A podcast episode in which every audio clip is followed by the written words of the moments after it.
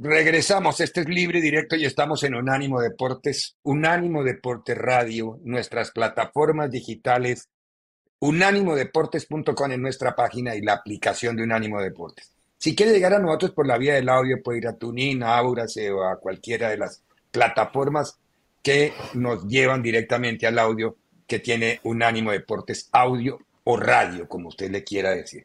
Es tiempo de que nos encontremos con don ah, Rafa Torres Patotas, porque llevaba dos semanas mandándonos al pollo de la película.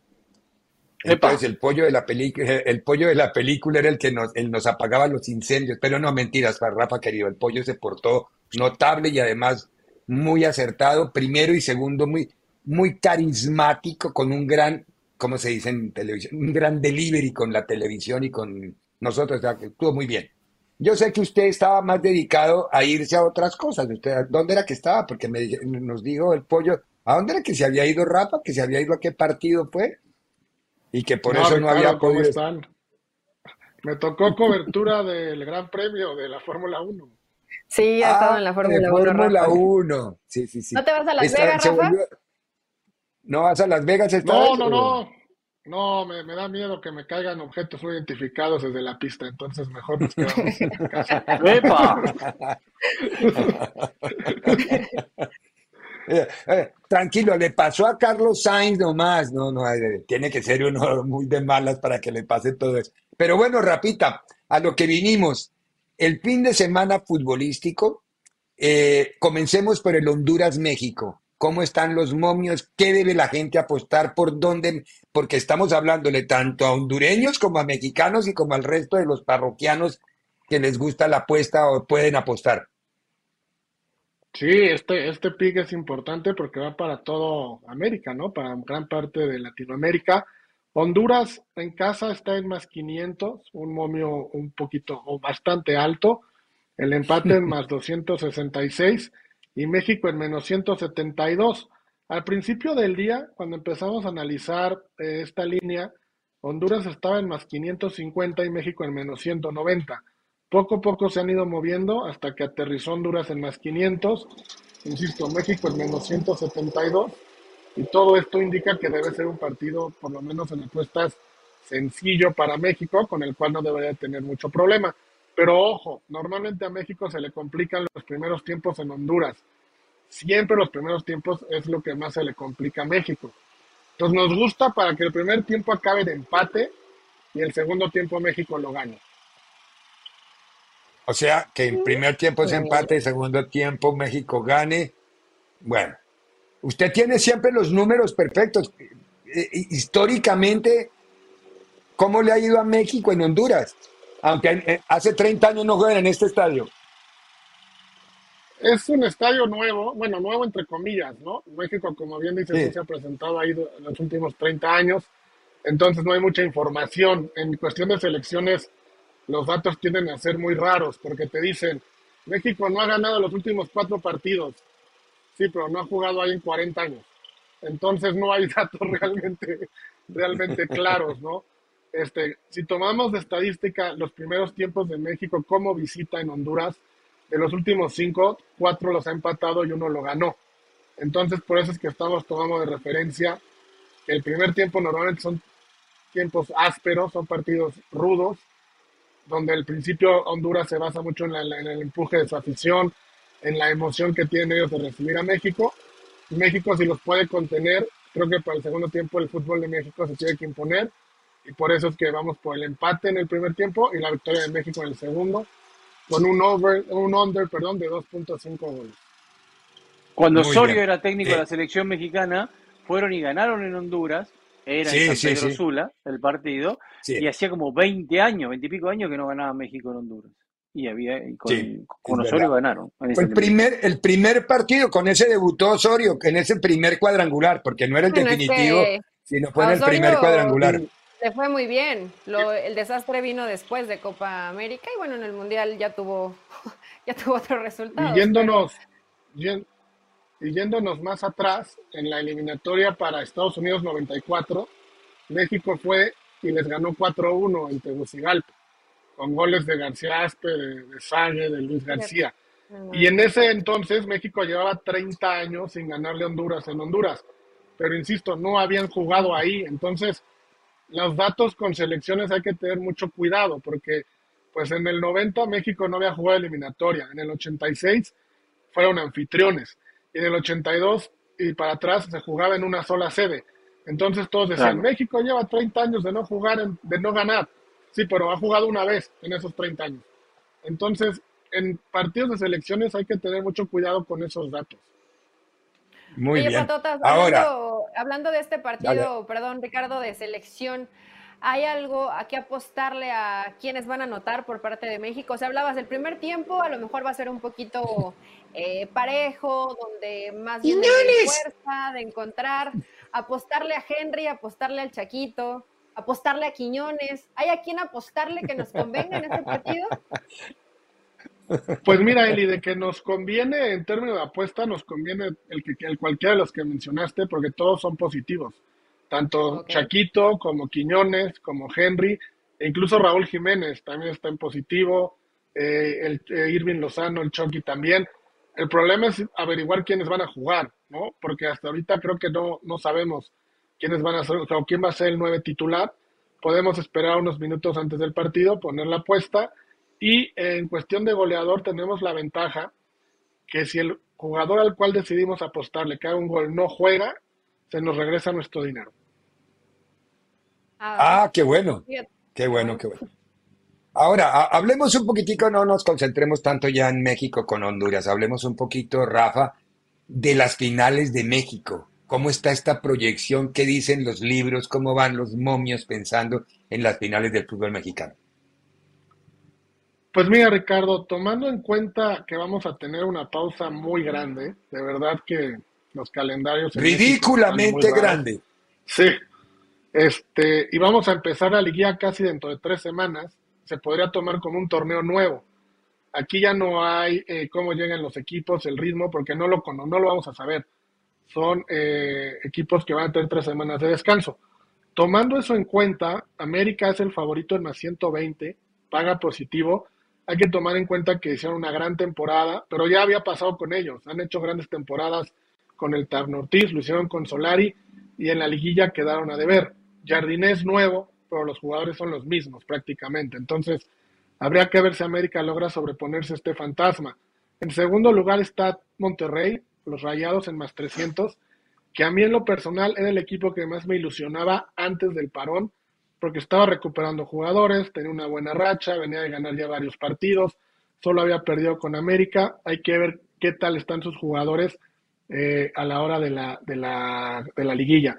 Luego sigue Tigres en más 500, que no terminó de la mejor manera, por ahí perdió bastantes partidos, de los últimos seis perdió tres, entonces no terminó de la menor manera, pero ¿quién se atreve a apostar en contra de Tigres en liguilla, no? Ellos estando sanos Nahuel, estando sanos Carioca, estando sanos Kido y Guiñac.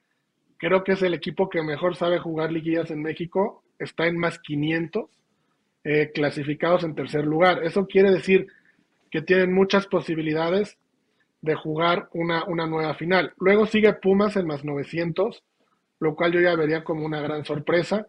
Y Guadalajara está en más 1000, que es el quinto lugar. Entonces, si tomamos en cuenta estos números, creería yo que el título, según las apuestas, están entre América y Tigres. Veo muy complicado que Monterrey le gane una semifinal a Tigres ahí de vuelta. Entonces yo me iría con América en más 130 como primera opción, con Tigres en más 500 y por ahí quien quiera tomar algo, una apuesta soñadora, está Pumas en más 900 y Guadalajara en más 1000, pero se ven muy complicados. Para mí lo importante, para mí lo importante, Rafa, para mí lo importante está en el Maracaná, en el Maracaná, es Argentina enfrentando a Brasil, usted sabe, venimos de perder. De verdad, Rafa, los números marcan, la tendencia marca. Ellos no han perdido nunca en su historia en eliminatorias de local. Nunca han perdido. Y nosotros vamos por la heroica. Tenemos que ir a hacer la heroica ahora. Ya ganamos una Copa América en el Maracaná. Pero no ganamos nunca por eliminatoria. ¿Tenemos chance, Rafa? ¿Hay chance? ¿Qué, dicen los números? Mira, Diego, te saludo con mucho gusto. Sí ganaron en el Maracaná, pero lo ganaron sin gente, sin público. y sabemos que el público en Maracaná pesa y pesa muchísimo, ¿no? No menosprecio la victoria de Argentina, mucho menos, pero en temas de apuesta hay que tomarlo en cuenta. Brasil es favorito en más 154, el empate en más 200 y Argentina en más 190. Esto a cinco días del partido. El partido se juega el 21 de noviembre, todavía falta tiempo a las 16.30 horas locales de, de Brasil. Entonces está abierto para los dos. Hay que ver si hay algún lesionado, como ya platicaban ustedes hace ratito o discutían. perdieron a Vinicius, perdieron a Vinicius, a Rodrigo. Exacto. Perdieron varios. Ese es un, exacto, es un dato importante, hay que ver si no suelen por ahí otro más. Argentina parece que está entero.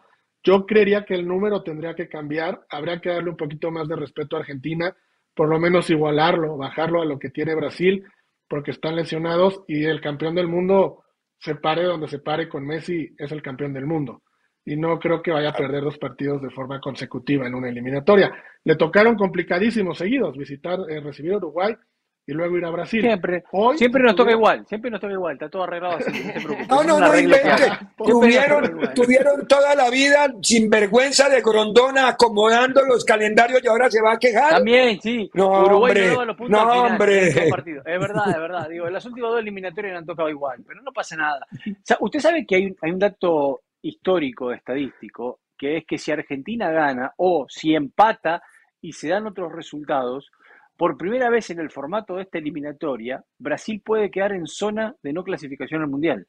Sí, sí, sí, sí, de acuerdo, de acuerdo, de acuerdo. Anoche vi, todos esos numeritos y dije, no, puede ser.